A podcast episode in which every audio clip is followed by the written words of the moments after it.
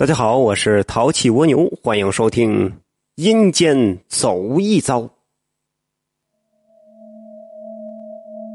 在一九八八年，我们这儿山场有个人被老牛给顶了，没有外伤。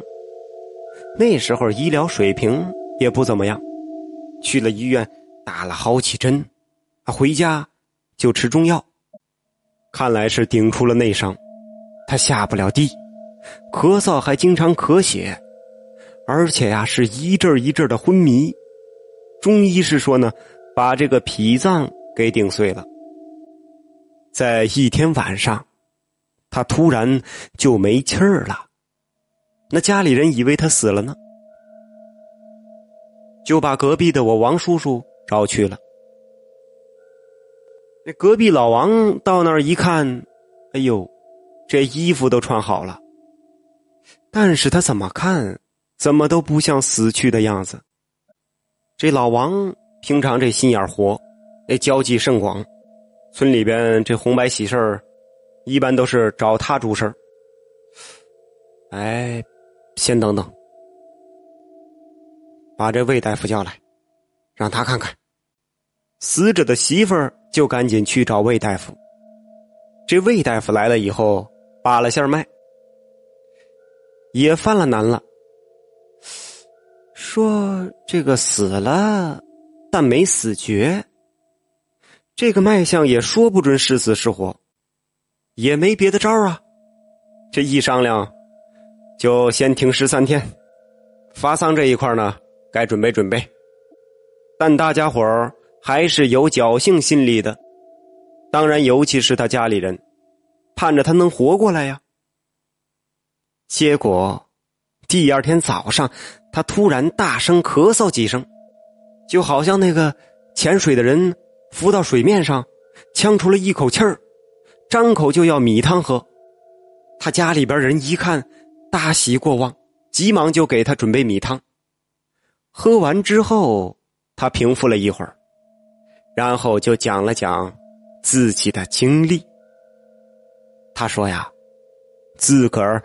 到地府走了一圈说昨天晚上的时候，他突然感觉是胸口剧痛，一下子就给坐了起来，还很好奇呢，这自个儿怎么坐起来了呢？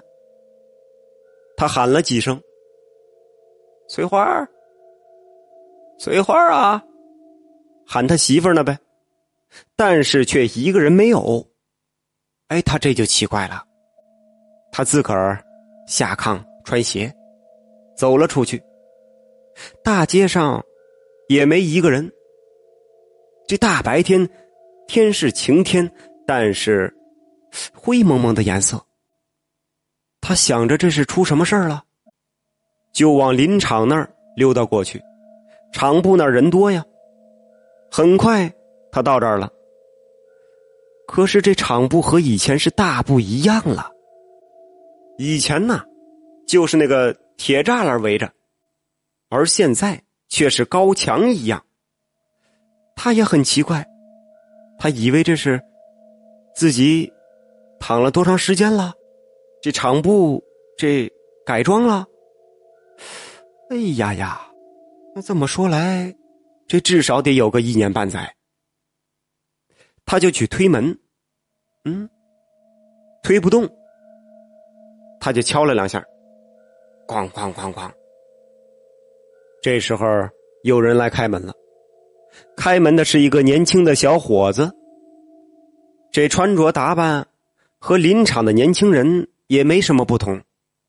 看见他好像很意外的样子，就问他：“哎，你怎么来了？”他就说呀。我这刚醒过来，家里人都不在，这邻居啥的也不在，我问问出了什么事儿了？这是。那个年轻人对他说：“嗨嗨，没啥事儿啊，你现在这个赶快回去吧。要是一会儿有人找你去哪儿，你千万别去啊。”说完，这年轻人就嘎嘣一下，把大门关上了，回去了。哎。这是怎么回事啊？他带着疑问就往回走，怎么想怎么奇怪。正在这个时候，他听见身后有车的声音，他站那儿回头一看，是林场通往镇上的公共汽车来了。在他身边开过的时候，他吓了一跳，因为这汽车上不是原来的司机老刘，是一个白衣服的司机，而车里边坐的坐的不是人，是什么猪啊、牛啊等牲口，像人一样。就这么坐在座位上，哎，他以为是自己眼花了。这车呀，却在他跟前停了下来。那个白衣服的司机摇下车窗，对他说：“你上来吧，我捎你一阵。”他就稀里糊涂的上了车。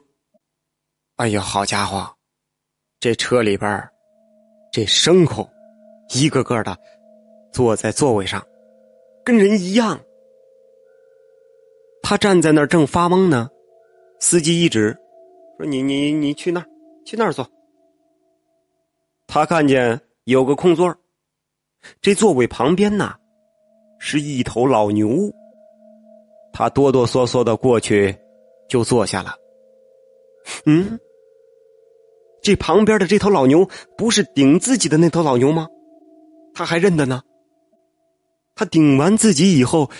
这有人已经把他杀了，他这时候就害怕了，他大喊起来：“哎，不行，我要下车！”这路过他们家的时候，车就停了下来。那司机说：“你你快下去吧，啊！”等他下来，就感觉胸口一疼，同时有些口渴。哎，他就醒了。那当时很多村民都在听。吃过牛肉的人呐，那更是害怕。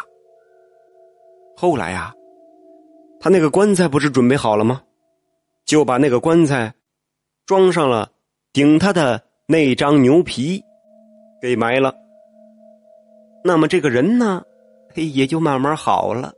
嗯，到现在还活着呢。